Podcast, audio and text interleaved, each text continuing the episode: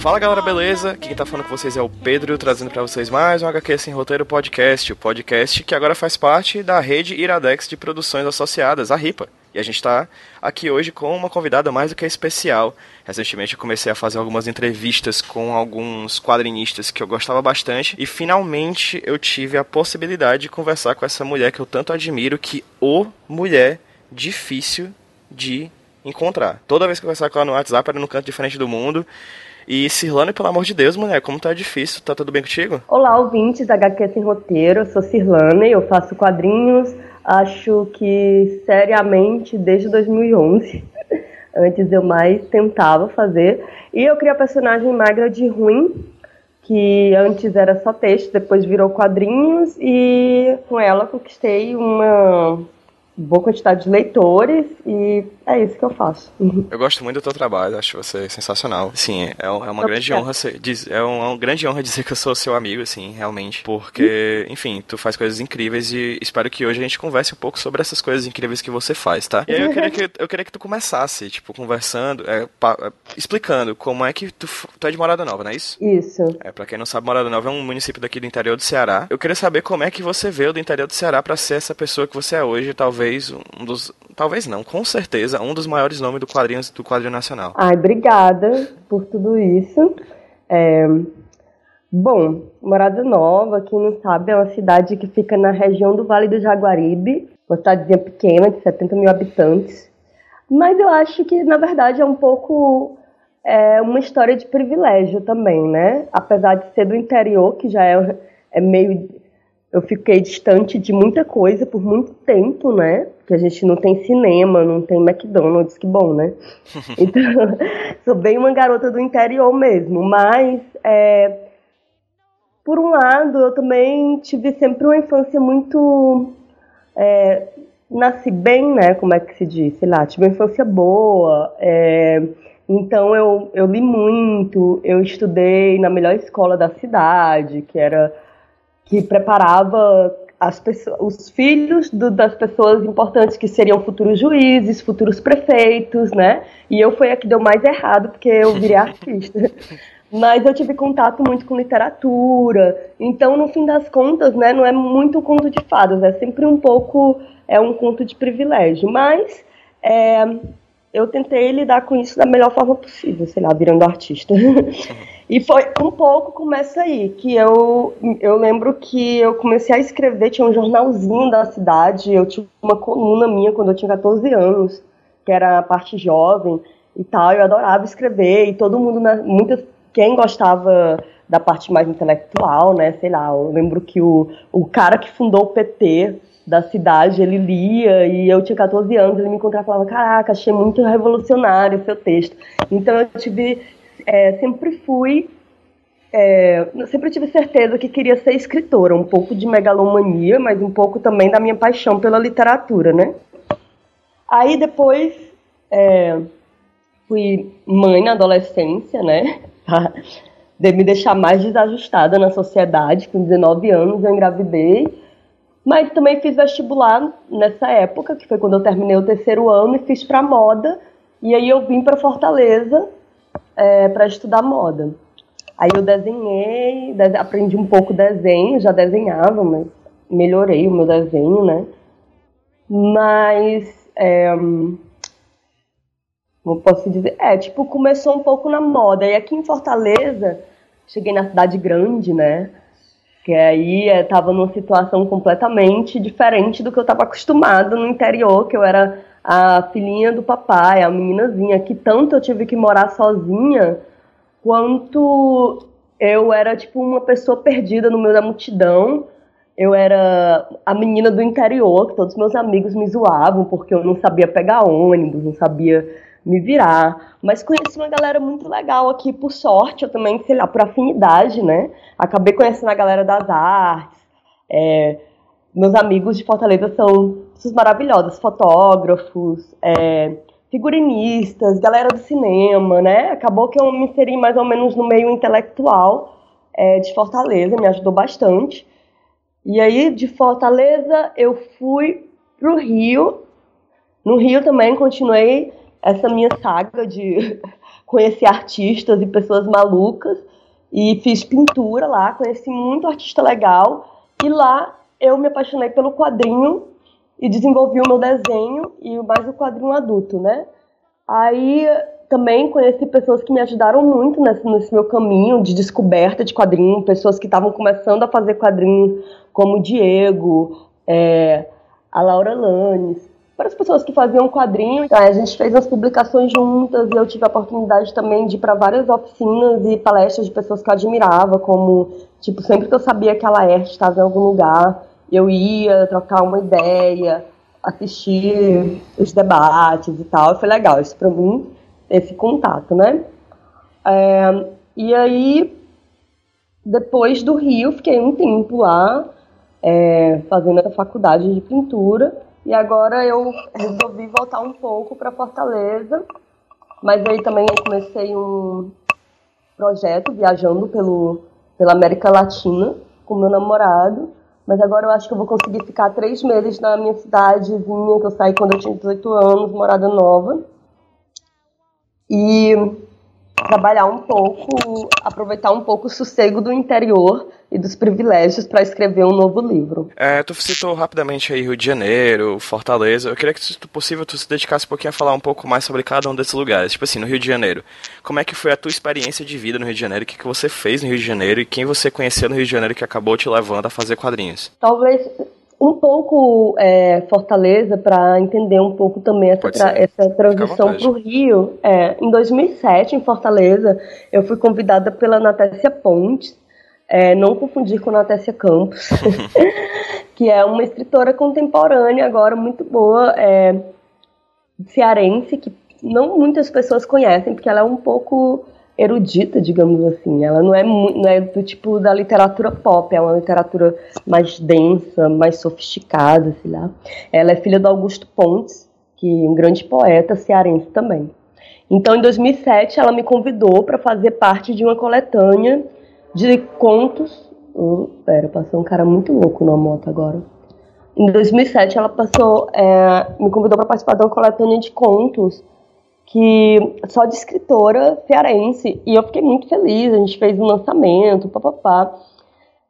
E aí me veio essa ideia de me mudar para o Rio, porque eu achava que eu já estava, tipo, eu queria ser escritora, tinha muito essa vontade desde a infância, né? E aí eu achava que lá era de onde saíam os escritores do país, do Sudeste, né? O que é um pouco de uma bobagem, hoje eu sei. Mas na época aquilo fazia sentido para mim pouco também influenciada pela música do Carneiro, que é exatamente do pai da Natácia Pontes, a letra, que é, é Amanhã se der o Carneiro, vou me embora daqui pro Rio de Janeiro, mas eu nem conhecia a música. Fala, as coisas vêm de lá, eu mesma vou buscar, vou voltar em videotapes e revistas multicoloridas, enfim. É, e aí foi meio, meio essa ideia, né? Vou lá buscar, conhecer e me virar. Óbvio que não foi fácil, tipo, minha vidinha de menina privilegiada à medida que, que, que, eu fui me jogando mais no mundo, foi ficando bem mais complicado. Por exemplo, é, no Rio, logo no primeiro mês, logo quando eu cheguei, eu vendi meu computador para pagar o aluguel. Depois eu comecei a trabalhar numa loja de roupa e eu acho que eu nunca tinha trabalhado na minha vida. Aí trabalhei um mês, fui demitida, era um péssimo funcionário. Depois eu fui trabalhar numa livraria e nessa livraria eu ficava em Ipanema bem legal. Era muito bem frequentada, né? Então, é, os autores iam lá ver como é que estavam os livros e tal. E também eu ficava uma parte do tempo lendo quadrinho, né? E aí foi que gerou um pouco essa paixão e a minha decisão de estudar artes plásticas na UFRJ. E também eu comecei a namorar um artista plástico formado pela FRJ. Não é aquele papo de que homem é que bota a mulher no caminho, não. Eu já frequentava esse meio e óbvio que namorar um, um artista plástico é, era uma meio que uma aula de graça que eu tinha todo dia, né? Que a gente discutia sobre materiais, sobre desenho, técnicas, estilo. E foi, foi uma figura bem importante na minha vida mesmo. Me desenha pra caramba, me ajudou muito. E aí eu pude parar um pouco de trabalhar e ficar concentrada só no desenho e na faculdade, foi muito bom para mim. E na faculdade, né, eu acho que meio por uma sintonia, sempre na faculdade de desenho, de jornalismo, nessas áreas, tem muita gente que gosta de quadrinho, né? Uhum. Então não sei se foi muita coincidência ou se é uma coisa óbvia que lá eu ia encontrar muitos é, wannabe quadrinistas. E aí é legal que a gente fundou nosso, nossa galera de fazer zines, de ir juntos para os eventos de quadrinhos.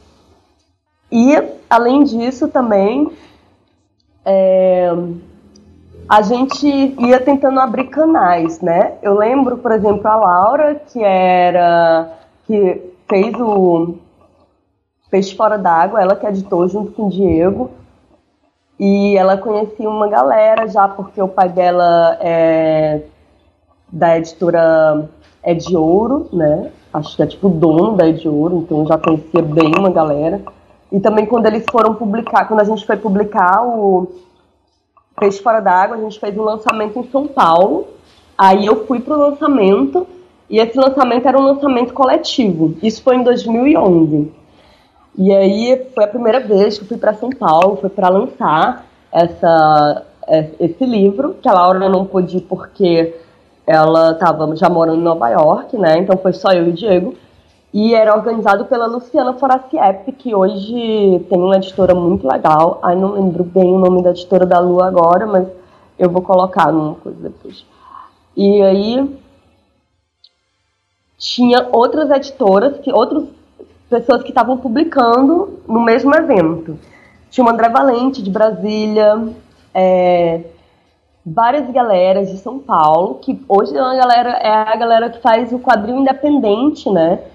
Mais forte, eu lembro que todos estavam nesse dia, ou grande parte, assim. E a Laerte foi pro lançamento para ver o que é que estava rolando num dia. No outro dia foi o Rafa, foi a primeira vez que eu falei com ele e apresentei meu trabalho, o Caeto também. Rafa, Rafa, que você fala, o Rafael Coutinho? É, o Rafael Coutinho, e aí foi a primeira vez que eu conversei, mostrei minha zine pra ele, foi muito engraçado. Mas...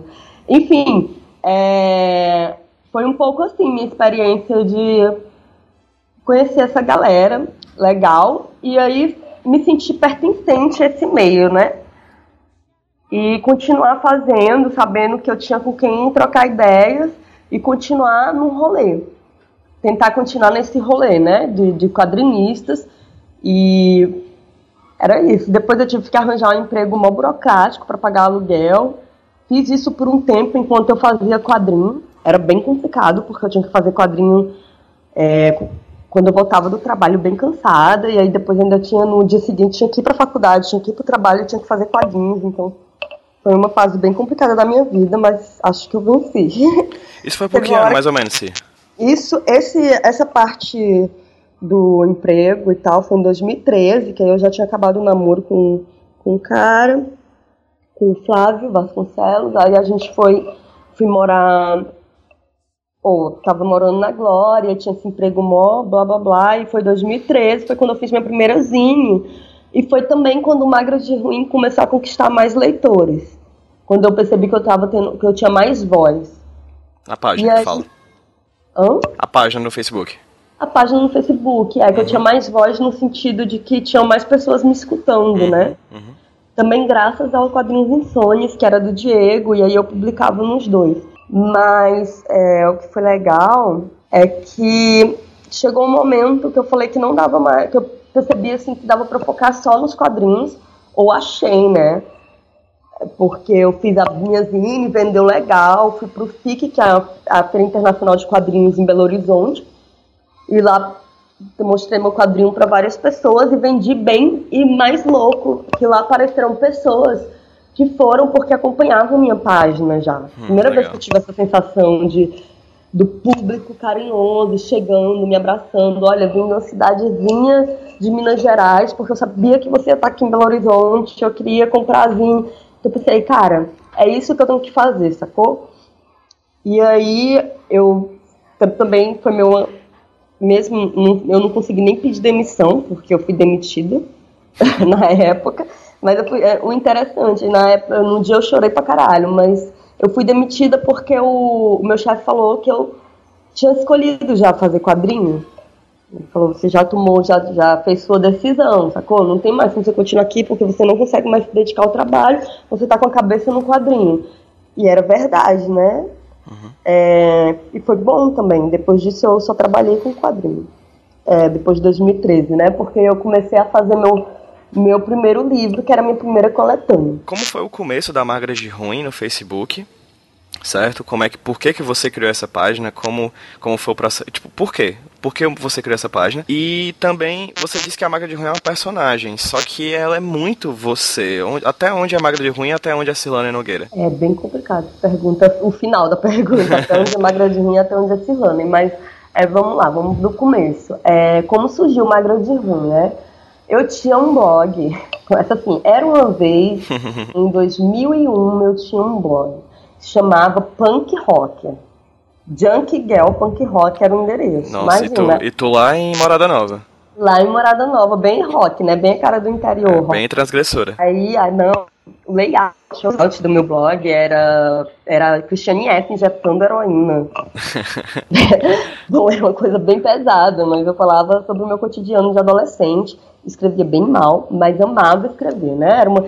Quando eu descobri o blog, eu amei a ideia de você poder escrever e pessoas de qualquer de lugares aleatórios do mundo poderem ler, enfim, toda aquela coisa, aquela, aquele frisson que a gente teve é, no final da década de 90, né?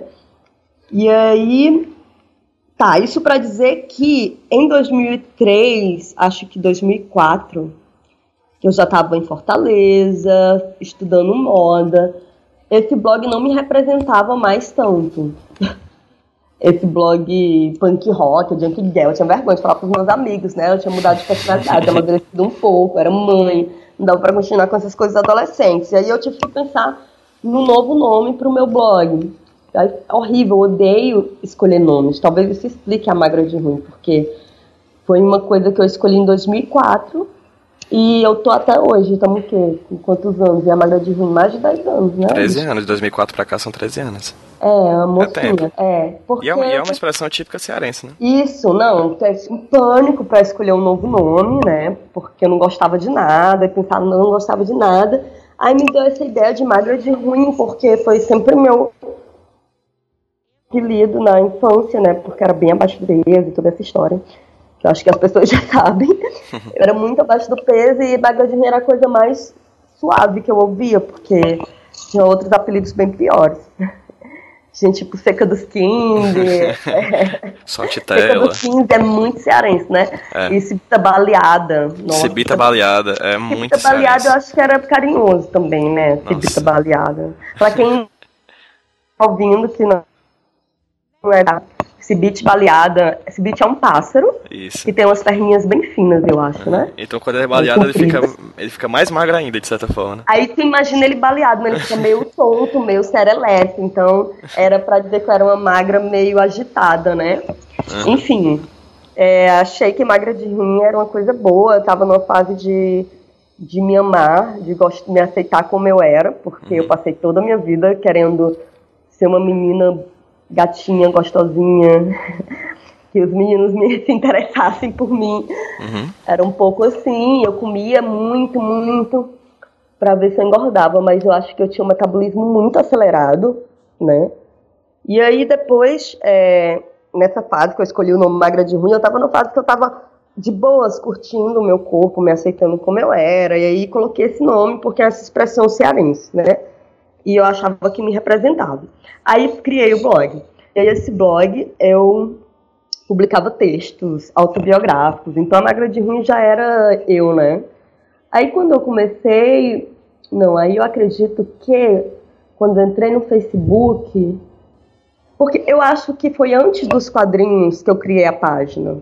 Porque eu criei a página pro meu blog, porque alguns amigos meus eu vi que tava geral a galera que era do blog, a galera que era do, do blog. Você cria uma galera do blog, né? Tinha as pessoas que liam o blog uns das outras. Aliás, o livro da Natécia foi. Ela chamou meninas que faziam blog, então a gente tinha uma galera. E eu vi que alguns estavam criando a página dos blogs no Facebook. Eu falei, ah, também vou criar minha, né? Eu criei, eu acho que em 2012, ou 2000, não, acho que foi 2012 ou 2011. E quando eu criei, já tava o quê? Já tava com quase 10 anos que eu tinha um blog. Uhum. Eu tava meio parando de escrever no blog. Eu não escrevia coisas assim, não era um blog jornalístico. Era um blog absolutamente é, autobiográfico e poético. Eu falava, sei lá, coisas que eu pensava sobre a vida, um pouco de pretensão, né, de me achar a escritora, mas eu acho que isso foi fundamental para eu ter coragem de me expor, né? Uhum. Porque eu tive essa primeira experiência, que as meninas, quando eu dou oficina de quadrinhos, muitas meninas me falam assim, ai, mas como você tem coragem de expor suas ideias, não sei o quê.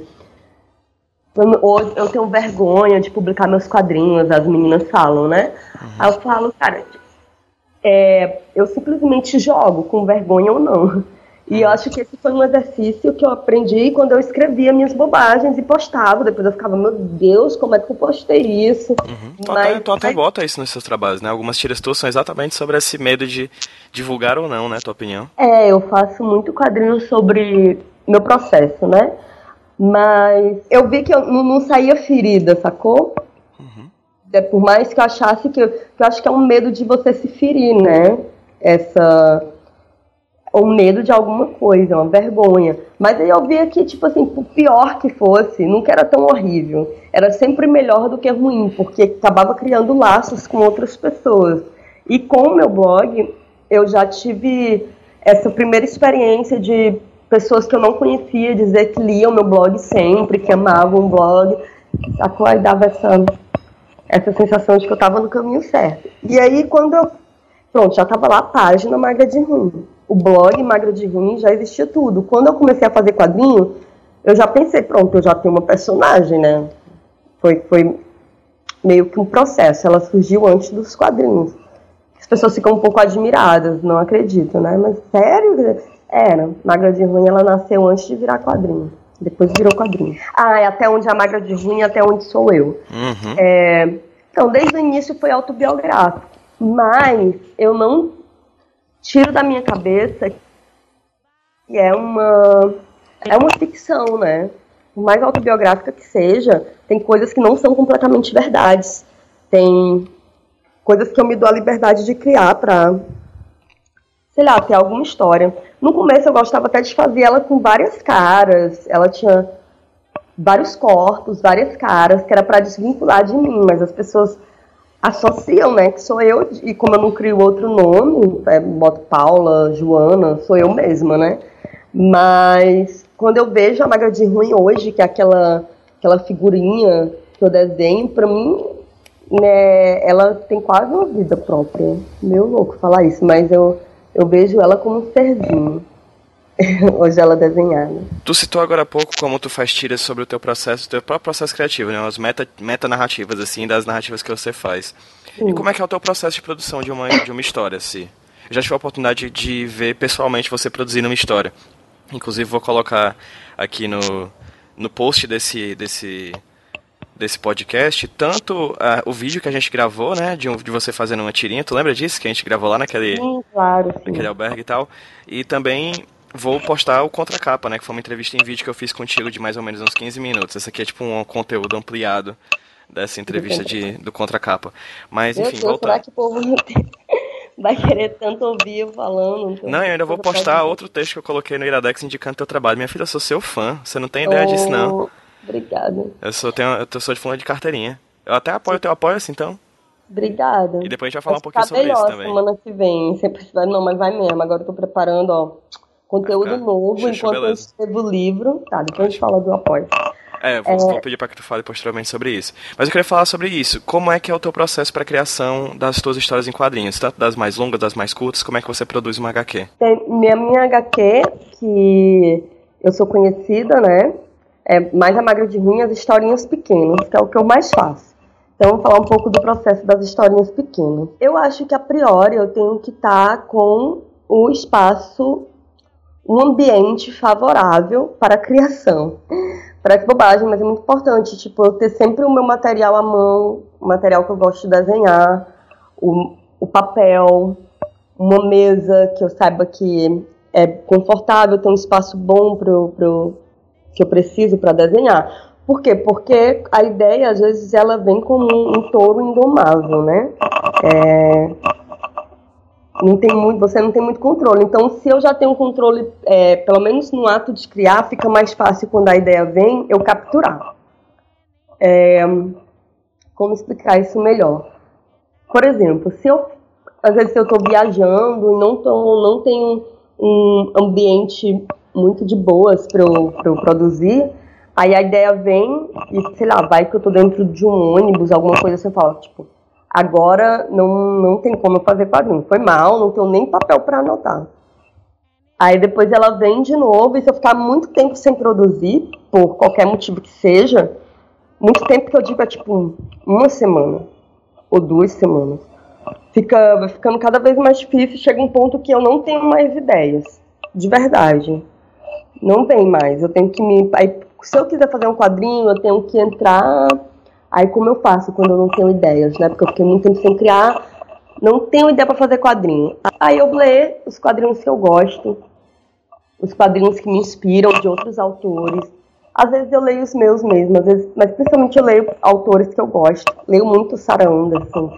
Cada fase eu tenho alguém que eu tô apaixonado, né? Agora eu tô apaixonada pela Sarah Anderson.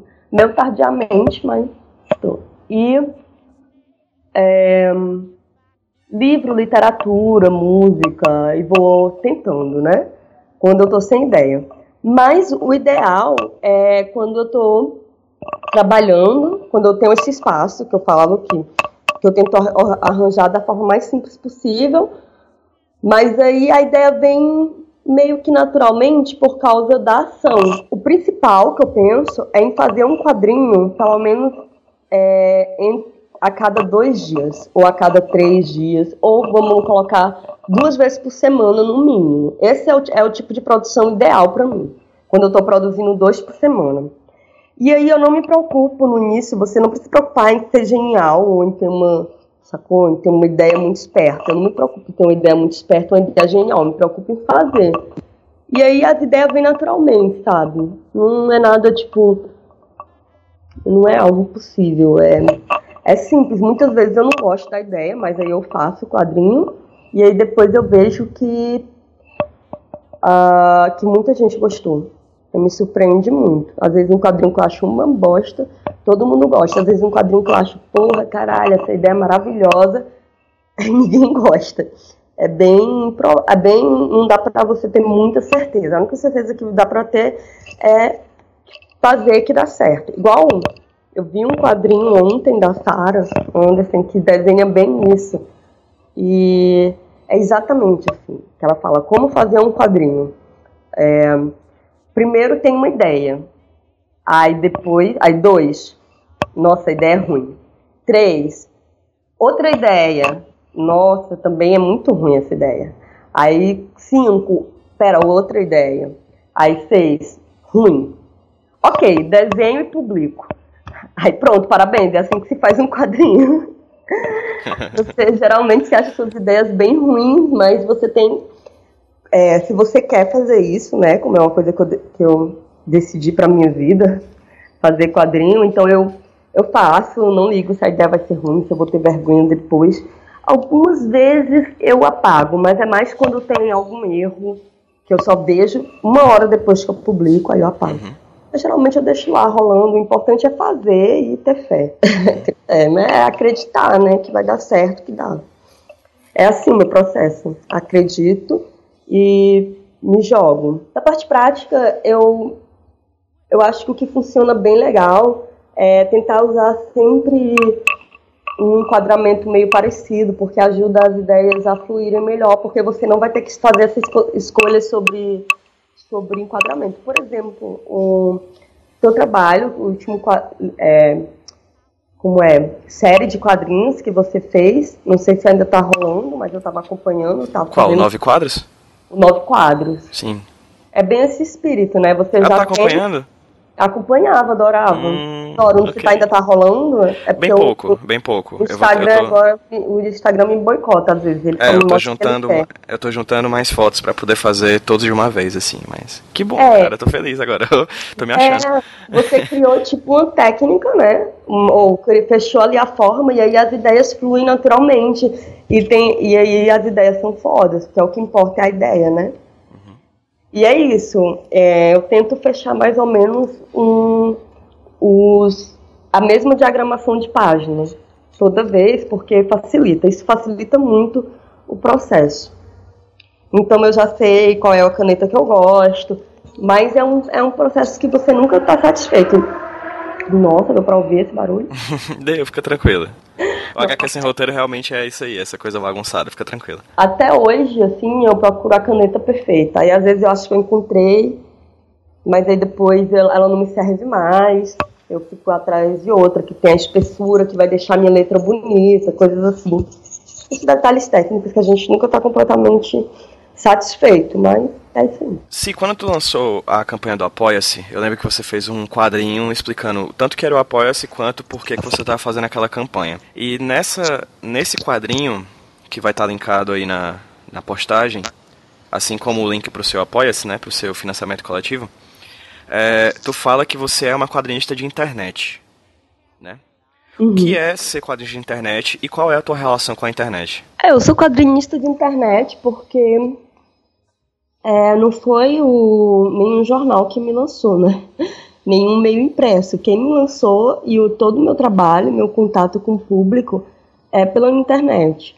Para mim, ser quadrinista de internet é você ser quadrinista. Uhum. Porque hoje você, a internet é o melhor meio de comunicação, então até os quadrinistas que publicam, sei lá, na Folha de São Paulo, que é um dos poucos jornais que ainda temos, mas que a gente tem tipo dois ou três em cada estado dos grandes jornais, né? A gente tem muito meio para todo quadrinista publicar fora a internet. E então, para mim, ser quadrinista de internet é ser quadrinista, mas é, tem um lado bom e o um lado complicado, né? O lado complicado é que você tem que ter perseverança para conquistar um público. E talvez demonstra um pouco da minha perseverança esses 10 anos de existência da Magra de Rum. É, foi um caminho bem lento, né? Mas quando rolou, foi bem rápido. E tem esse lado ruim, que é você também não sabe onde vai parar. Opa, você pode, sei lá, você pode chegar em ouvidos que você preferia não chegar. Tem esse lado complicado de ser um quadrinho na internet, principalmente financeiro, né? Porque você trabalha muito tempo de graça. Mas eu já ouvi dizer que em todas as áreas é um pouco assim, né? Você, se você quer conquistar um lugar em... Eu acredito nisso, você tem que trabalhar um pouco de graça. As pessoas já me falaram isso, é tipo umas regras de bom senso do mercado, da profissão aceite fazer um pouco de trampo de graça que um dia você será recebido. Eu acredito um pouco nisso. Não, tipo, passar o resto da vida trabalhando de graça. Mas tem coisas que você.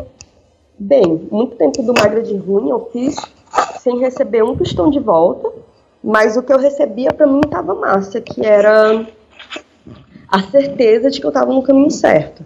Porque cada 10 leitores que eu conquistava, sério mesmo, no começo 10 é muita coisa. Eu ficava feliz de ter aqueles 10 é, que, que se sintonizaram comigo e eu tentava conservar eles, porque eles me levavam para outras pessoas. E aí, quando chegou em 100 pessoas, eu fiquei, caralho, essa coisa é muita gente.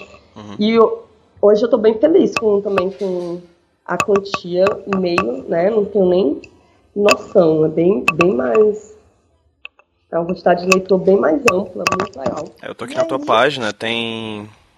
Peraí, deixa eu ver aqui. São 238 mil seguidores. Você tem é. 238 mil inscritos. Isso, mas imagina que desses 38 mil inscritos.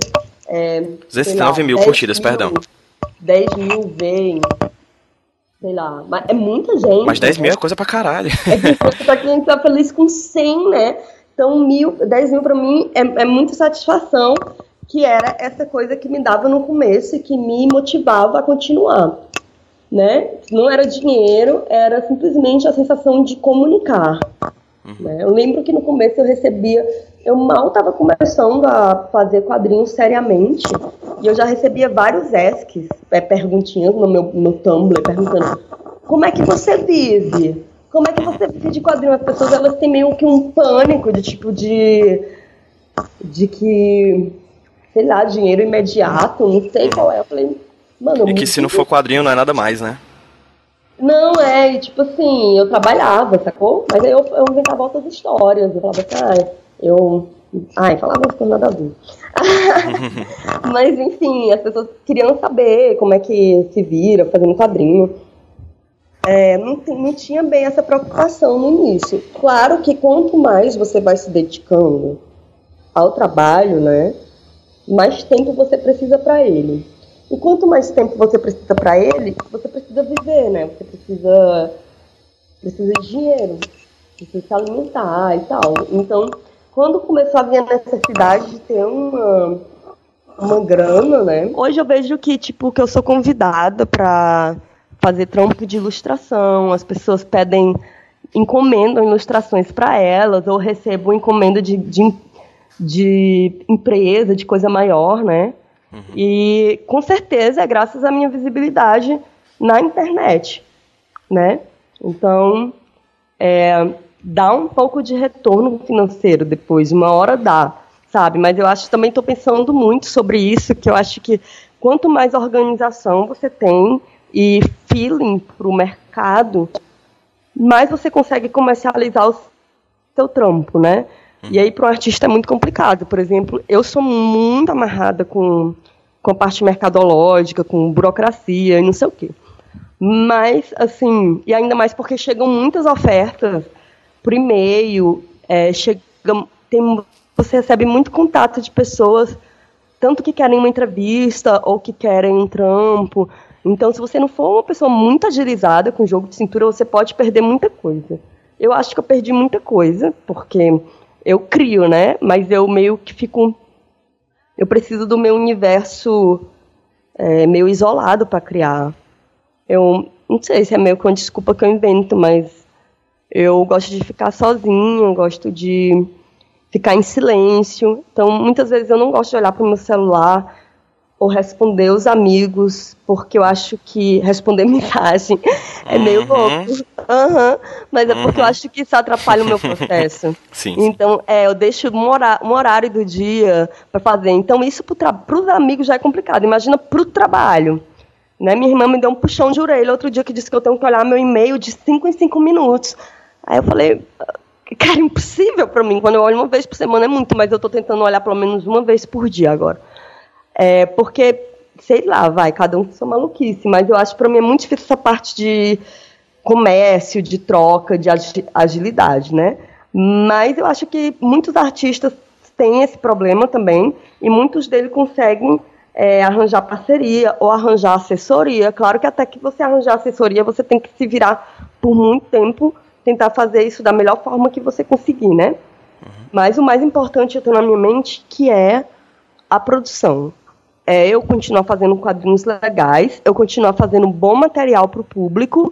Isso é mais importante do que eu ficar captando, sei lá, um retrato para fazer para uma menina para ganhar 60 conto, que vai me ajudar bastante para comer, mas se atrapalhar no, no, meu principal produto, que é a minha criação, é, tem coisas que não valem a pena. Deu para entender mais ou menos? Uhum. O que é que pensou produzir para a internet é mais ou menos isso. Sim, inclusive tu tem uma, tu tem uma uma pessoa que te ajuda, né, nessas questões mais burocráticas, assim? É, então, tive sorte, porque desde 2014, ou desde 2015, é, eu tô com minha irmã me ajudando, e ela é uma pessoa que manja muito de burocracia, ela trabalha com isso, então ela, ela fica nessa parte de responder os e-mails, e eu perce... por isso que eu tenho esse raciocínio, porque eu percebi como depois dela eu já peguei vários trampos que provavelmente teriam ficado perdidos na minha caixa de entrada. Uhum. E aí ela, ela me ajuda um bocado nisso. Mas vários outros quadrinistas que eu converso, é, muitos me falam que tem, tem essa, essa figura que ajuda, sabe? Aí fala, ah, mas eu acho que aos poucos a necessidade vai mostrando. Também quando eu estava, sei lá, em 2012, 2013, fazendo meu quadrinho, que eu trabalhava, né? num escritório de engenharia e fazia o meu quadrinho à noite e tal, eu não ia precisar de uma assessora, né? Eu estava ali mexendo com 100 pessoas, o meu público era algo, era como que um ensaio. Mas eu, é, tipo, à medida quanto mais alto você quer galgar, mais responsabilidade você vai ter, né? É interessante porque, tipo, tu, tu passeou por grande, pela internet, assim, e você se fez realmente na sua carreira como quadrinista pela internet. E teve dois momentos principais, assim, que eu acho bem bacana. Principais não, dois momentos que eu acho bem bacanas da tua carreira, que é. Primeiro, você lançou um quadrinho com a compilação dos teus trabalhos no, na, na fanpage da Magra de Ruim, um quadrinho impresso por meio de financiamento coletivo. Uhum. E atualmente você tem um financiamento coletivo continuado que é no Apoia-se. Tu pode falar um pouquinho sobre como foi a tua experiência com o financiamento coletivo no Catarse com o lançamento do Magra de Ruim, quadrinhos impresso, e agora com o Apoia-se? Sim, claro. É, o Catarse foi uma experiência bem importante mesmo, como você fala, porque foi quando eu decidi que eu queria ir para o mundo impresso, né? Que eu queria me apresentar como um escritor oficial, porque apesar de eu já estar, tá, na época que eu fiz o Catarse, eu acho que eu tinha 15 mil já seguidores, eu era 14 mil, e eu via que tipo, tinha uma galera que tinha bem menos, e, mas se consideravam muito mais quadrinista porque já tinham publicação impressa, né? E meio que a galera me esquecia dos rolês, enfim. Foi mais uma, uma necessidade de existir, de me jogar no mercado. E aí, como eu acho que eu nem tinha coragem de procurar editora. E aí eu vi a possibilidade do Catarse, dei uma estudada, conversei com a galera e fiz, né? E foi muito bom, porque funcionou. Era tudo que eu esperava mesmo do, do livro. Foi bem bom, ele me rendeu alguns prêmios, é, as pessoas gostam do livro. Até hoje eu vejo é, gente que posta foto com o livro ou fazem declarações de amor pro livro, que é algo muito, muito legal de ouvir, sei lá. Mas é excelente, gente... foi um dos melhores quadrinhos nacionais que eu já li, assim, é realmente muito Ai, bom. obrigada. Então, outros... E, além disso, foi republicado também, né? Foi reeditado, né? Foi reeditado, agora recebeu uma edição super profissional, uma bonitona da, da Lotte, né? Mas, sei lá, eu tava outro dia em São Paulo, uma menina disse que ganhou o livro de uma amiga, não, pegou emprestado o livro da amiga e começou a ler e começou a achar que era a vida dela e entrou nessa lombra e eu conheci uma menina que desenha super, que tem altas histórias. Falei, menina, tu é uma quadrinista, sacou? E ela tem, sei lá, é 10 anos mais nova que eu, então eu vi que, tipo, que é uma história meio que se repete. E eu fico feliz de poder, sei lá, inspirar. Enfim, essa importância do Magro de Rink, eu fico bem feliz. Agora, teve os problemas do Apoia-se, porque a primeira vez que eu fiz o Apoia-se, eu acho que rolou, eu, eu convidei uma, uma equipe para fazer a produção, e eu acho que não foi tão, tão legal a produção, saca? Meio chato falar isso, mas eu acho que a gente errou um pouco no orçamento. É, como eu não sabia como era Catarse, eu procurei uma, uma, alguém que tivesse a fim de produzir comigo, que eu pagasse, para suprir essa parte que eu não sabia. Mas não foi o suficiente, foi bem ruim. E, e eu tive muitos problemas, que depois eu descobri que muita gente que faz esse financiamento coletivo de tudo ou nada, ou de produto final, que é o Catarse, passa que é orçamento errado, não consegue entregar, não calcula direito o dinheiro do correio, e depois isso vira uma bola de neve que, nossa, é que eu costumo ouvir de muita gente que fez esse financiamento, esse tipo de financiamento coletivo, que não é só o Catarse, tem o Benfeitoria, tem vários outros, Kickstarter, né? As pessoas que dizem que sofreram muito, assim.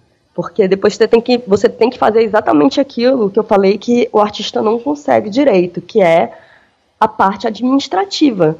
É um puta trabalho administrativo. Você tem que fechar 400 envelopes. Imagina, parece. Uhum. Falando é fácil, mas imagina você fechando 400 envelopes, cada um com tudo certinho que tem que ter dentro, mandando esses 400 envelopes por correio. Você não vai conseguir mandar num carro, numa viagem só. Às vezes você pode falar com o correio para ele mandar buscar. Enfim, tem vários macetes. É um trabalho difícil, mas é bastante recompensador. Vou dizer, não faça catarse de forma alguma. Acho que é um, uma ótima forma ainda de você se publicar sozinho, dar uma grana muito melhor do que muita editora dá e vale a pena o trabalho que e vai fazer valer a pena o trabalho que você teve para construir o livro, né? Porque muitas vezes você tem um puta trabalho para escrever um livro e uma editora vai e publica e não vai te pagar do trabalho que você teve. O Catarse, eu acho que se você fizer um orçamento legal, dá para você ter essa sensação de que o seu trabalho foi pago também, né? Então, tem que fazer um orçamento muito bem feito e já durante o projeto do Catarse pensar assim, quem é que vai te ajudar? Sua mãe, sua, seu namorado, seu irmão? Isso você não vai conseguir fazer sozinho, então é importante ter uma equipe. Aí sobre apoia-se, né? Que o Catarse acho que é tudo isso mesmo, já falei. Penso em fazer um novo Catarse se eu não conseguir uma editora que me pague o quanto que eu acho que eu, que eu tenho que receber para o trabalho que eu estou me dedicando agora. Eu vou fazer pelo Catarse, mas com todos os meus erros passados em mente para não cometê-los novamente, né? Que é isso que eu falei, vou pensar na minha já vou deixar o dinheiro do correio separado, que é o maior terror, esse correio, fazer é, recompensas viáveis, coisas assim. Sobre o Apoia-se, é uma nova experiência e é um, uma coisa que eu acreditei muito e ainda acredito, porque é como a Amanda Palma escreveu uma vez, achei genial. É uma forma do, do artista não ser penalizado por pedir a ajuda do público. Não sei se eu já falei isso pra você. Acho que uma vez sim. Pedro. Acho que nunca é gravado. Agora sim. É, agora é gravado. É, porque pra mim fez muito sentido. Eu me senti penalizada, sacou? Quando eu fiz o meu Magra de Ruim, por pedir o apoio das pessoas. Porque as pessoas me cobravam como se eu fosse, sabe, um gerente de banco. Não sei explicar. E eu falava, mano, sacou, eu tenho uma vida, eu tô tentando, eu chorava, entrei em pânico. Então eu me senti penalizada. Você pediu ajuda das pessoas, agora sofra. E você vai ter que, que dar, que se virar em mil para produzir coisas, para entregar na data, para não você só entregar. Isso, né? Você tem que enviar e-mail para todo mundo com os números do correio de cada um. Acho que para quem sabe trabalhar com isso é de boas, mas para mim foi muito difícil, porque eu falei, eu, eu me sinto bem um artista, eu tenho meus métodos para criar, tenho um método para criatividade, mas para a burocracia é uma coisa que eu tenho que melhorar em mim bastante. Mas o Apoia-se, ele te libera desse castigo, porque, primeiro, um, ele não pede que você entregue algo físico, em geral, ou algum produto pronto, como um livro. Ele é um uhum. apoio, como o Pantreon, né? O original Pantreon americano. É o patrão. E o padrinho é o, também. É. Qual? O padrinho também. Padrinho, padrinho exatamente, aqui no Brasil, né?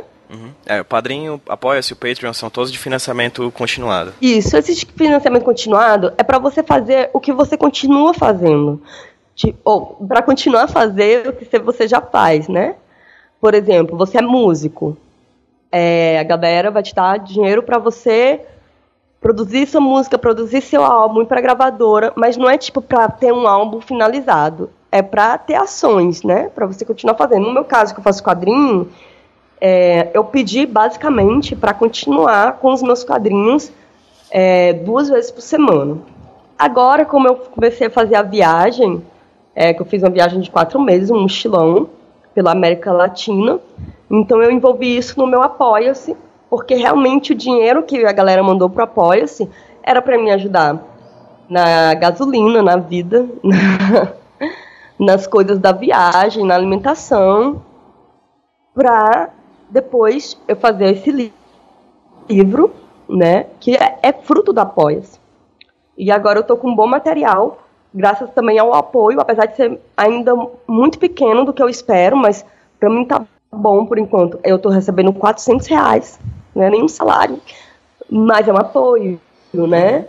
E, e para mim tá bom porque esse momento que eu tava viajando eu também não podia dar muita recompensa ou dar muito feedback. Mas agora eu pretendo aumentar bastante porque é, eu quero que a galera me ajude durante o processo de fazer um novo livro, já que eu sei que já que não tem nenhuma editora me pagando para eu fazer o livro, né? Geralmente, sei lá, as grandes editoras elas pagam mil, dois mil, não sei por, um, por mês para o autor escrever. Aí tu imagina você escrever um livro de graça, uhum. né? Faz por paixão, só que eu vou ter que fechar a minha vida um pouco, vou ter que abrir mão de outros trabalhos, porque dá trabalho fazer um, uma graphic novel, desenhar, roteirizar, enfim. Então, eu quero que aumentar, pelo menos duplicar ou triplicar esse valor do Apoia-se. E para isso eu vou dar um retorno bem mais é, eficaz com o processo. Então, é, eu espero que eu consiga nesse método. O apoia-se é para isso, né? Para me apoiar enquanto eu faço. Depois, Se eu também não receber uma proposta interessante de editora, agora eu tô assim, com doce. Não vou trabalhar de graça para ninguém. É. O, se, eu não, se eu não receber uma proposta que eu acho, ok, esse aqui vai pagar o trabalho que eu tive para fazer o livro, eu vou fazer catarse de novo, como eu já falei, né? Mas agora com tudo organizadinho, porque eu acho que eu estou fazendo um, bom trabalho, sei lá. Estou acreditando muito nesse, nesse novo livro. É, Tá sendo uma experiência muito legal também. Sim, tu tava falando antes da gente começar a gravar, se que esse trabalho tem muito a ver com a condição do borderline que você tem, não é isso? Isso, é. Eu tô fazendo um. Como é a minha primeira graphic novel, eu já fiz umas histórias longas de 10 páginas, papá, mas essa eu quero seja longa, é uma graphic novel mesmo. Então, uhum. é, tô fazendo um roteirozinho, e aí com base na viagem, né? Eu peguei, tipo, fiz um resumo da viagem e vi os temas que mais aparecem e que são mais é, importantes na narrativa, né, para eu, eu falar. Um deles, sem dúvida, é o transtorno de personalidade borderline, que é a condição que eu vivo, acho que bem desde o início da vida adulta, que é quando ele começa a aparecer mesmo, né? Uhum. Na adolescência não tanto, mas enfim, eu passei também eh, grande período da minha vida tendo que conviver com o borderline e sem ser medicada. Então, é, acho que isso também fica muito expresso nos meus quadrinhos, esses uhum. conflitos que eu passo. O que é borderline? Sim, então, favor, é como como o meu psiquiatra fala, né? borderline é um não deixa de ser uma etiqueta, uma coisa que a psiquiatria ela cria para facilitar o diagnóstico, né? Não vou dizer que eu sou uma pessoa fechada borderline, mas é, me ajuda porque é, tem várias pessoas que já foram estudadas que têm esse mesmo tipo de comportamento. O que é o borderline? Vem da palavra borderline em inglês, né? Que é border, a linha da borda, né? Que em português fica tipo é transtorno de personalidade limítrofe.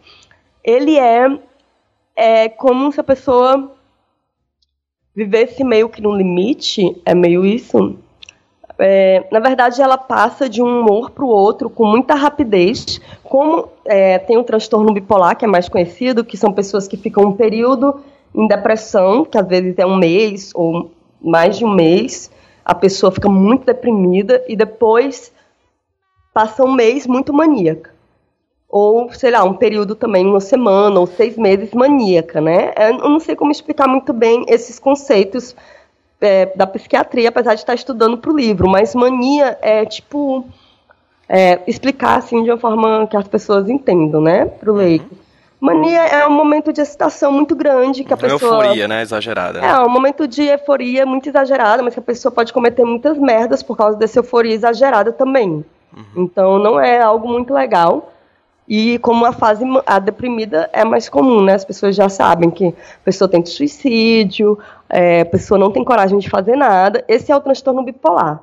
O borderline ele é um pouco parecido, só que ele é muito rápido. É, por exemplo, eu acordo, é, eu posso acordar num estado de mania e de euforia muito, muito grande e muito empolgada e, né, uma euforia bem exagerada e à noite ou à tarde eu posso estar numa depressão mais profunda querendo cortar os pulsos. Eu, eu costumo falar que é tipo uma forma de sentir demais o mundo, né?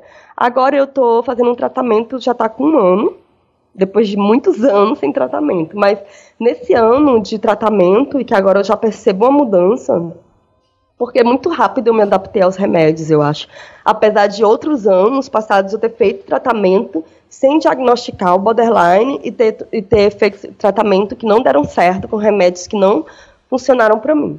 Mas depois que eu, que eu identifiquei o border, eu estou um ano de tratamento muito bom. Fica um pouco aquele medo de perder a criatividade, porque a vida toda eu trabalhei sendo borderline, né? Mas o que eu percebo é que agora eu sinto as coisas de uma forma mais razoável, sabe? Antes eu sentia com muita intensidade e também ah, são coisas muito íntimas para falar, eu tenho um pouco de vergonha, mas enfim, tem muita paranoia envolvida, muito às vezes dissociação da realidade. A dissociação é quando você pensa que está acontecendo alguma coisa ou você, enfim, vê uma realidade que não corresponde à realidade real, aquilo que está acontecendo de verdade. Uhum. É tipo, como posso falar, uma alucinação, né?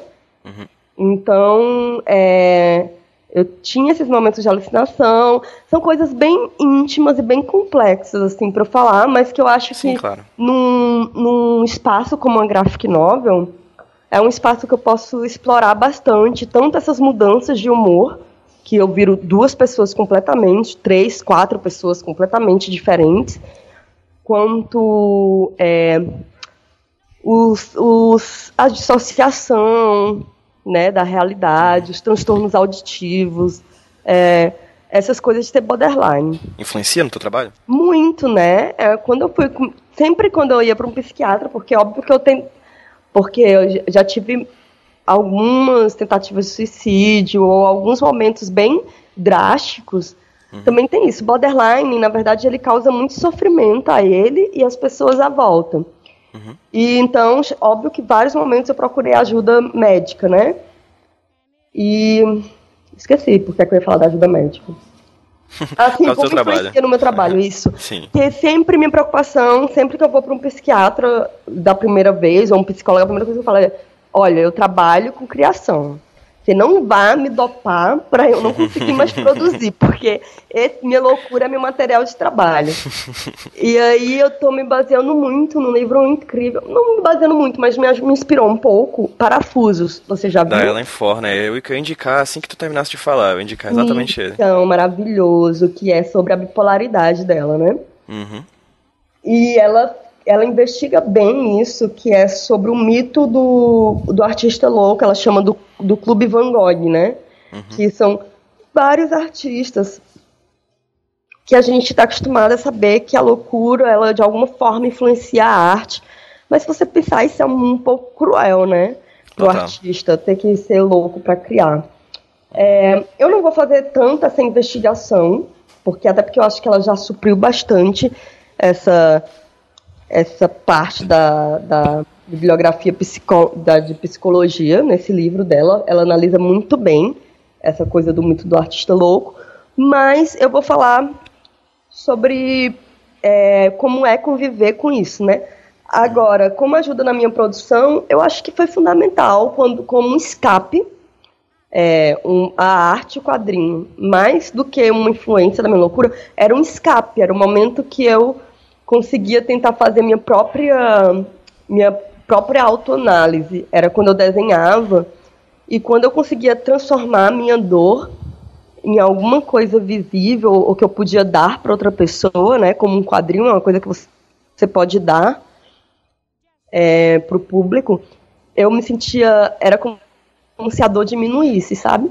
Fiquei meio viciada nesse processo de me tratar com, com a arte. Eu chamava até brincava chamando de arte terapia, né? Porque uhum. é arte terapia no fim das contas, né? Mas a arte tem para terapia. Mas muitas vezes não era suficiente, isso é muito louco. Eu terminava um quadrinho, ficava muito satisfeita, publicava, mas dali a 10 minutos, ou sei lá, dali a meia hora, tudo aquilo é, continuava. E como eu falei para você, é, causa muito, me causava muito sofrimento. E talvez mais do que eu precisasse, sabe?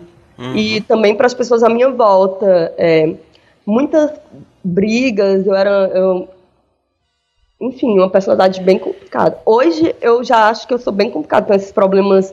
Algumas coisas não consigo largar. Por exemplo, essa minha razoável antissociabilidade. Razoável não, é outra palavra, dizer, tipo, moderada.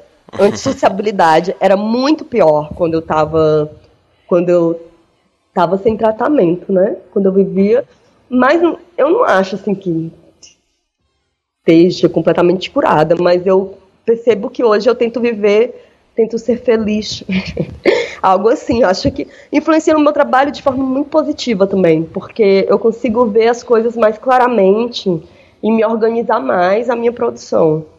Não simplesmente pode ter sido importante quando eu comecei a produzir essa intensidade, esse sofrimento, essa dor. Mas hoje eu vejo que eu vou muito mais além, conseguindo me programar, por exemplo, ah, agora eu estou cumprindo um, cronograma para escrever uma história mais longa. Eu não sei se eu conseguiria isso vivendo no limite, como eu vivia antes, sem conseguir ficar muito tempo na mesma casa, sem conseguir ficar muito tempo no mesmo ciclo de amizade, tendo uma vida muito instável uhum. e me jogando nas loucuras da vida. Tipo, eu, era muito comum para mim estar no meio do nada, sem dinheiro, sem ter como me virar, sabe, numa situação de que a gente brinca, né, falando que é do limite, né, um pouco do borderline, isso tá, na situação do limite da morte. Era assim que eu me encontrei algumas vezes. Mas eu acho que eu curti essa. Não, não curtia. Ninguém vai curtir uma merda dessa, né? Mas atrapalhava, no fim das contas. E dava uma, uma, vibração, assim, de vida. Mas ajudava a produzir, mas atrapalhava também. Tem, tudo tem o seu lado bom e o lado ruim, né? Sim, é, de certa forma o borderline influenciava a tua produção e tua produção influenciava o teu borderline, né? É. Uma coisa meio cíclica, assim. É, uma coisa influenciava a outra, mas também é, o borderline também prejudicava a minha produção, uhum. talvez. Sim, sim. Hoje, sim. talvez eu, eu acho que eu produzo mais racionalmente, porque eu tinha uma vida muito intensa enquanto isso. Então, era quase um ato de heroísmo fazer quadrinho. Era um ato é. de heroísmo continuar é um esforço, né? É, como o Diego fez um quadrinho que eu achei interessante, que ele dedicou a mim. É, Sanches, né? Foi, fez agora recentemente. Eu li, eu disse que não lembro de ter dito isso, mas é isso mesmo. que era um quadrinho que tô eu e ele conversando, aí eu falo assim, cara, ser louco é um ato de heroísmo. Essas pessoas normais que estão por aí não aguentariam um dia, não aguentariam 24 horas dentro da nossa cabeça. Isso para mim é como descreve bem como eu era né, como no, no auge do meu transtorno de personalidade. Era um ato de heroísmo viver, na real. Sobre, tu citou o trabalho da Ellen Forney, né, do Parafusos, que é o que eu indicar assim que tu terminaste de falar, dizer, cara, tu já viu aquele quadrinho e tal, e realmente é um quadrinho muito, muito bom. E Sim. eu já puxo por um, por um outro tema, nosso penúltimo tema, que é sobre a produção feminina. Assim, eu sei que é clichê perguntar pra ti como é que você vê a, a produção feminina, mas acho que tu tem uma visão muito privilegiada, assim, porque você faz parte de, de, uma, de, um, de uma onda de produção muito forte, que são as mulheres que produzem quadrinhos sobre o feminino, não somente sobre o feminino, é claro, mas cientes disso, assim, tipo, não que antes não fosse, enfim. Como ação, mas, né? É. é, como ação, né? Tipo, como uma questão política, de fato, né? Sim. E como é que você vê a produção feminina atual, assim, dos últimos anos e de agora, assim, de quadrinhos aqui no Brasil? É, eu não acho nada ruim falar sobre isso, nem clichê. Eu acho uhum. que é uma coisa que eu gosto muito de falar mesmo, porque é algo que eu acho que ainda está se transformando e se criando ainda. É recente, é bebê. É, imagina, em 2013 a gente criou as XXX, que foi uma primeira publicação que eu lembro assim só para autoras meninas e foi um drama porque os garotos não entendiam porque eles não podiam participar. Uhum. E de lá para cá só tem crescido, né, o movimento. Acho muito legal. Fico muito feliz cada vez que eu vejo uma menina interessada em se expressar. Cria uma união e eu acho que cria uma possibilidade para outras mais se expressarem, porque antes eu acho que a gente tinha meio que uma uma falta de estímulo, sabe, de produzir, porque você ah, você a gente não vai ser ouvida mesmo, os caras são sempre os melhores e tal. Enquanto mais referência feminina você tem de mulheres que estão fazendo e que está dando certo, né, mais impulso tem para criar. Como eu vejo essa geração, ah, eu acho que sempre teve potencial, né, para mulher ser uma artista, óbvio que a gente tem as mesmas faculdades é, de neurônios que os caras, então não tem por que não, só que antes a gente tinha muito mais barreiras, né? É, tanto de visibilização como de mitos, como que quadrinho é coisa de garoto, que foi um mito que se levou muito adiante até hoje. Tem gente que ainda acha quadrinho é coisa de garoto, mas por que, né? Garoto, as meninas adoram, eu pelo menos cresci sempre amando, apesar de ter me distanciado um pouco, porque eu achava que certas histórias não, me, não eram exatamente as coisas que estavam na minha cabeça. Imagina, na minha cabeça tava roupa, maquiagem, é, amor, questões políticas também estavam na minha cabeça, mas os quadrinhos pouco abordavam as coisas que eu gostava de uma forma séria, por exemplo. Nunca vi um quadrinho, sei lá, falar. Eu gostava às vezes quando falava de amor, na real. E também muitos dos quadrinhos eram feitos com roteiro de mulher, né? Então, o que eu quero dizer com isso? Que eu acho que as mulheres foram é, invisibilizadas por muito tempo. Elas faziam, mas as pessoas não davam a César o que é de César. Por exemplo, teve aquela história clássica, né, do, do, do titio, vovô Maurício de Souza, falando lá fora do Brasil, porque é que não tinha muitas mulheres fazendo quadrinho no Brasil, que ele disse que as mulheres tinham outros interesses, sendo que grande parte das funcionárias dele, tanto como que, que, criam, que criavam as histórias, como que desenhavam, eram mulheres. O cara não olhava nem para o próprio quintal dele, para ver as mulheres que estavam trabalhando para ele, sacou? Então eu acho que a gente meio que se viu para tirar esse véu. Hoje, grande parte dos quadrinhos que eu acompanho, óbvio, são de meninas. Talvez porque eu me identifique mais com os temas. Ou talvez porque tem muita mina massa produzindo. É... E eu acho que a militância no trabalho é importante. Porque, como eu, como eu falei, é uma questão bebê. As meninas nos quadrinhos, pelo menos no Brasil, mas eu acho que no mundo todo, começaram a ganhar mais voz há pouco tempo, então eu acho que a gente ainda tem muito que construir. E principalmente construir sobre a igualdade de gênero, tanto para gente quanto para os caras. Mas óbvio que a gente vai se preocupar mais com gente, mas a igualdade de gênero é bom para todo mundo, né? E, e é isso, eu acho que o quadrinho é uma grande arma, uma grande ferramenta porque você comunica com as pessoas em vários níveis, né? E é uma comunicação rápida, porque tem a imagem, tem o texto. Então, você fala, sei lá, com pessoas que não estão acostumadas a ler Simone de Beauvoir, sacou? E então, se para ter contato com o feminismo fosse só ler Judith Butler, nossa, eu acho Judith Butler, não que eu sou uma pessoa super inteligente, mas digamos que eu, sei lá, tive uma vida acadêmica, li vários textos acadêmicos, mas eu ler o Judith Butler eu acho muito difícil. Imagina sabe, a, a menina que está sofrendo é, abuso, sei lá, num, e mal teve acesso a uma escola pública, que a gente sabe que a escola pública no, no Brasil é muito ruim, ela não vai chegar no feminismo pela Judith Butler. A Carol Rossetti, por exemplo, ela tem um trabalho muito acessível e muito direto, que vai chegar em qualquer lugar. Mas se você pensar que hoje no Brasil, acho que sei lá, vamos, eu, nunca vi uma matéria sobre isso, mas depois a gente pode pesquisar, mas vamos dizer que 80% da população tem Facebook. Então, é um meio muito é, democrático, né? Se você for pensar assim. O problema do Facebook é os filtros de toda a internet, né? Porque as pessoas com menos informação vão procurar filtros com menos informação. A internet não é a solução dos, dos problemas de, de cultura, não é. Mas ajuda, e quando um quadrinho. É, o quadrinho ele chega em mais lugares, né? Eu acho isso bem legal, então acho que é super válido ser a nossa ferramenta de luta contra o patriarcado.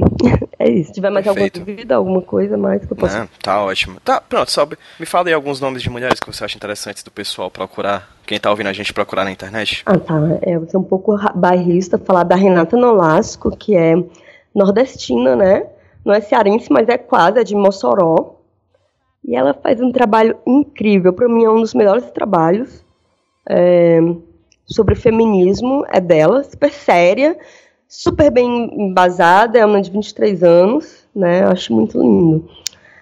É, tem a Ana Recalde, tô lembrando delas primeiro que elas estavam numa mesa comigo recentemente e eu pude ter mais contato com as personalidades complexas que elas são, maravilhosas, criadoras. Tem também Carol Rossetti, como eu já falei, todo mundo já deve conhecer, né? Uma figura bem popular, porque faz uns quadrinhos é, bem diretos e bem político. Maravilhosa, Carol Rossetti. Tem grupos, né, de meninas que produzem, que tem coletivos de revistas e de meninas. Tem a Love Love 6, obviamente, minha sister do coração, com quem eu comecei a fazer quadrinhos, a gente começou a fazer na mesma época e a gente se ajudou muito até hoje. Ela é um dos meus chats prediletos, dos meus coisinhas de bate-papos mais fundamentais tanto para falar sobre a nossa produção, como para falar dos problemas do nosso mercado dos quadrinhos, projetos ou mesmo nossos dramas pessoais. É, é uma presença muito forte para mim e que, para mim, é como uma mentora e uma aliada, sacou? Ela é uma professora para mim e é uma amiga também. A Gabi é como a Carol Rossetti ela, e a Renata Nolasco, né? Elas são bem políticas no trabalho dela, muito mais do que a Magra de Ruim. Aqui acolá eu coloco mas elas são pessoas que estão o tempo todo em é, estudo sobre o feminismo, né? Quero lembrar de mais nomes que eu não posso esquecer. pessoas importantes para mim. É, aqui no Ceará, a gente tem também, as meninas estão começando agora, mas com muita força, que é a Brenda, né, que tem um trabalho de cor, de cor muito boa.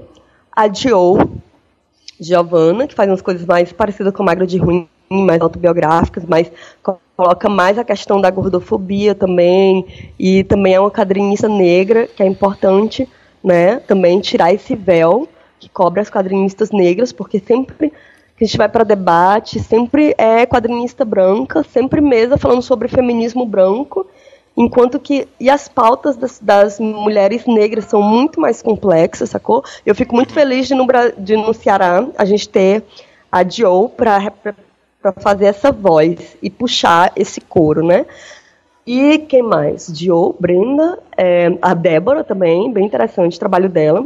Embora eu acho bem mais parecido com Magra de Ruim, que é ela tenta colocar a questão do feminino e do feminismo nas entrelinhas, não é tão política direta. Tem Laura Taide também, que é de do norte, que tem um trabalho bem político também, maravilhoso. Querido, agora, sem ter Não, sem é fazer isso, o pesquisa antes, é porque é muita mulher. Não, são nomes É excelentes. incrível. Aline Lemos, de Minas, também. Sim, já tive a oportunidade de Aline conversar com a Lemos, Aline, é ela é ótima. que ela tem um coletivo também, é, que ela ela faz parte de um coletivo que eu acho que a Carol Rossetti fazia, não sei se ainda faz, que são umas minas, são todas umas minas muito engajadas. O coletivo é sobre feminismo e quadrinho de Minas Gerais. Aqui também deve ter algum, estão sempre surgindo vários coletivos feministas de quadrinhos, o que é muito feliz.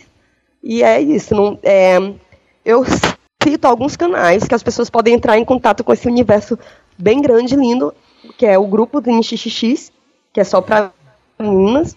Uhum. E é, é, se você é garota, tá ouvindo isso, tem um, um coletivo feminista, aparece lá, dá as caras, vamos trocar ideia. Quer conhecer mais mina para te, pra te inspirar? Vai também lá, porque a gente tá sempre discutindo sobre quadrinhos de meninos. São várias, Joia. não dá pra falar todas agora. Hum. Mas é isso. E também, acho que o, o Ladies Comics também é uma boa, né? Uma boa possibilidade de você conhecer a Comics, produção na verdade, feminina. Exatamente, obrigada por lembrar. O site Ladies Comics, na verdade, foi nossa primeira referência, né? Antes de eu fazer quadrinho, eu já sabia que, tipo assim, que se eu publicasse o Lady Comics, ia fazer uma entrevista comigo, porque era um espaço que eu tinha espaço, entendeu? Que eu tinha. Era um lugar que eu tinha voz. Porque a gente sabe que é, nos ambientes de, de caras. Desculpa falar isso na sua cara, mas Não, é, é- eu não, eu não estou negando, isso é homens, fato. é, eles é, é natural, eles têm essa fraternidade, né? Que chama natural dos caras. Eles se publicam, pra eles é uma. Enquanto para as meninas é alimentado aquele mito da Uhum. competitividade feminina, né? Que é bem nocivo para as mulheres, de que as mulheres não se ajudam e é muito nocivo e com, com esses coletivos de meninas a gente tenta quebrar isso. Não é que a gente quer criar um espaço, ah, um espaço sem homens, um espaço só para mulheres, não é uma coisa radical e anarquista, não, é só para gente se resguardar que a gente também tem o nosso espaço e criar esse tipo de sororidade que seria a- o lado feminino da fraternidade, né? É, fala um pouquinho Uhum. como é que foi essa loucura que foi essa viagem de você e seu namorado pela América Latina. De onde veio essa ideia e, de- e como isso vai desembocar no teu próximo trabalho. Verdade, ainda não falei sobre isso, que é o trabalho, é o projeto que eu estou trabalhando agora, né? Então, para mim, é meu bebê, que está sendo gestado ainda. E, é, bom, o projeto começou com a viagem, né? A viagem foi uma decisão muito rápida também porque é, eu e meu namorado, a gente tem uma rotina já, desde que a gente começou a namorar, de ficar meio que viajando, tanto pelo período que ele estava passando, quando eu o conheci, como o período que eu estava passando, que era essa coisa de mudança, de descoberta. Então foi meio natural que ele chegasse para mim um dia e falasse assim: é, o que é que você precisa para vi viajar pela América Latina? Precisa tirar visto, alguma coisa? Eu falei: não, só preciso da minha identidade. Então foi, não foi algo tão absurdo. E a gente decidiu essa viagem em uma semana. E um mês a gente estava na estrada. É, a gente decidiu fazer essa viagem porque ele teve a ideia, né? Porque ele viu é, um carro que dava para fazer essa viagem, o preço estava bom, era um segunda mão, uma Hilux. e que tinha dava para colocar uma cama dentro. Então ele começou a viajar nisso porque ele já tinha uma certa experiência que ele é, ele é italiano e na Europa ele já tem na Itália ele tem um trailer que ele viaja toda a Europa, então ele já estava nessa vibe que depois com viagem eu descobri que é uma vibe muito comum, tipo tem muitas pessoas no mundo que vivem em motorhome, que é essa casa dentro do carro casa dentro do trailer. Durante a viagem pela América Latina, a gente teve a oportunidade de conhecer muita gente maluca que largou a vida, é, uma vida mais burocrática, para viver na estrada. É muito legal, você, você vive meio que all the side, sacou? É, meio que fora das regras do mundo. É meio louco, foi uma experiência incrível, tanto pela experiência da viagem, de sair do meu lugar comum, que apesar de viajar com ele, mas a gente sempre, sei lá, ia para alguma praia daqui do Nordeste, ficava numa casa. Então eu já montava aquela minha mesa, aquele meu espaço de na viagem não, eu ficava, a gente ficava dias dentro do carro ou sem cada cada noite, imagina cada hora você usar um banheiro diferente ou cada noite você dormir numa cidade diferente. É muito louca essa própria experiência da estrada, né? Depois a experiência de conhecer as várias culturas da América Latina, que é um povo lindo, me emocionou várias vezes e tão um pouco apartado do Brasil, também senti um pouco isso, porque eu acho que a língua une eles, né? Os países a gente visitou: Uruguai, Chile, é, Peru, Bolívia, Argentina. E a gente Vocês foi até... Do, pelo Brasil e passaram por esses outros países, é isso? Foi, saímos, andamos todo o Brasil, né? Porque a gente já saiu de cima, a gente saiu de Morada Nova, do uhum. Ceará, e aí a gente foi até, cruzou o Brasil até chegar no Rio Grande do Sul. Aí no Rio Grande do Sul a gente passou pela fronteira para o Uruguai. Uhum. Aí Uruguai, Argentina, aí Argentina, Chile, na, aí depois Argentina de novo, porque o Chile e a Argentina são aquele rabinho, né, da América Latina e eles se cruzam muito. Uhum. Na Argentina, a gente foi até Ushuaia que é a cidade que é conhecida como a cidade do fim do mundo. Uhum. Porque é a última cidade, a cidade mais ao sul do mundo. Depois dela, tem gente que faz o pega, faz a expedição pro Polo Sul, né? Depois dela só o Polo Sul. Aí do, do Ushuaia a gente subiu Argentina, Chile, aí Peru, Bolívia. Depois da Bolívia a gente entrou pelo Mato Grosso do Sul foi uma visão muito linda também de pelo Pantanal, vi vários jacarés e vi tipo como o Brasil é um país gigante, maravilhoso. E aí juntei todo esse material para escrever agora. Fiz bastante diário durante a viagem. É... E, óbvio, é uma pena, mas é uma graphic novel, eu não vou conseguir colocar tudo o que eu vivi. Foram quatro meses, né? De quando até quando? de dezembro até abril. Dezembro, janeiro, fevereiro, março, abril. Quase cinco meses, né? Uhum. E seis países, é, 30 mil quilômetros. Foi muito chão, muita coisa, muita experiência. Dava um livro de mil páginas. Então, eu estou tentando condensar, né? Estou usando, sei lá, tô fazendo mão de todos os os livros que eu conheço sobre processo de criação de narrativa, os que eu gosto, para tentar fazer uma coisa assim, sei lá, um pouco dentro do esquema, mais fora do esquema, né? Acho que eu tô pegando mais para me nortear. Você que escreve deve saber um pouco dessas coisas. Eu tô lendo, sei lá, tem um history que é muito bom. Uhum, do McKean, né? Que as pessoas usam muito para fazer quadrinho. Uhum. É, tô dando uma lida num livro bem louco, que é uma visão sobre é, a jornada do herói, mas uma visão moderna é, e usando de exemplo vários filmes. É o Vogler, do Vogler? O tempo do Vogler, exatamente, a jornada do escritor. A jornada do escritor.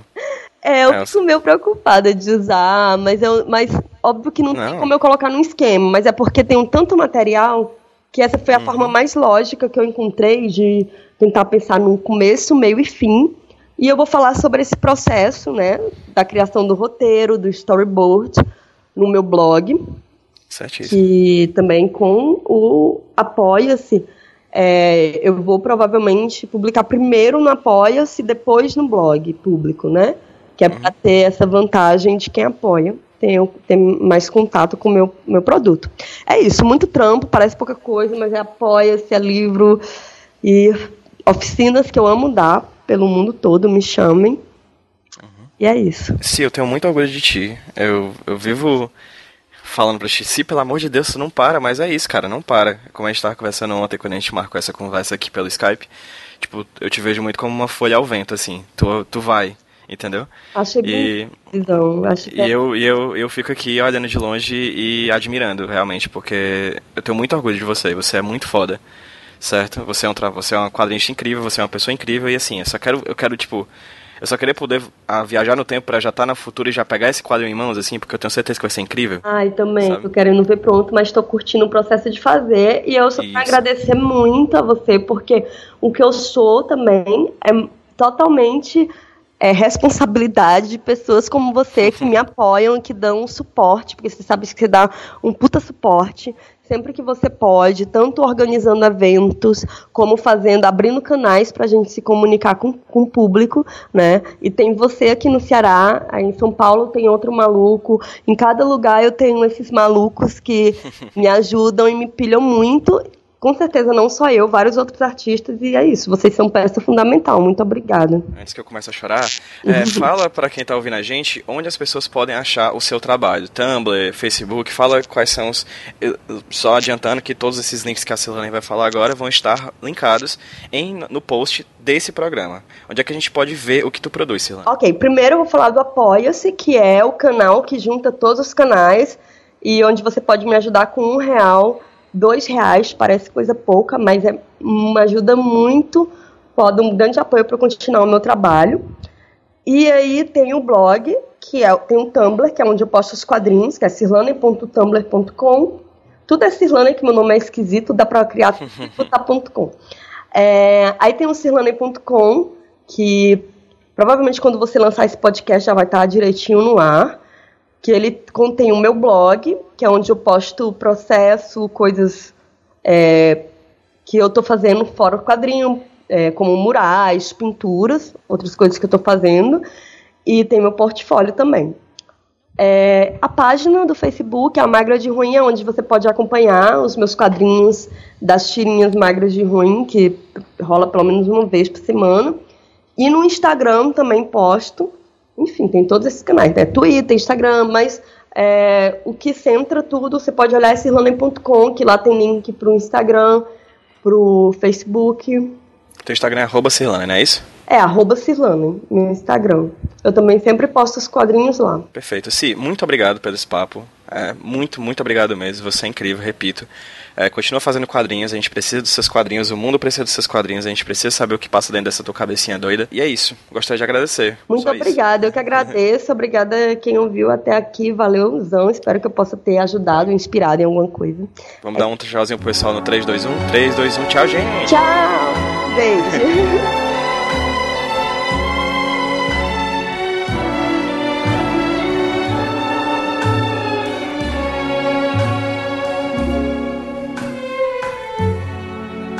put a spell on you.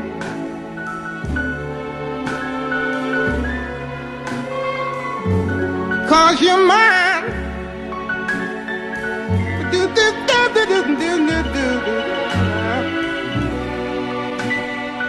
You better stop the things you do.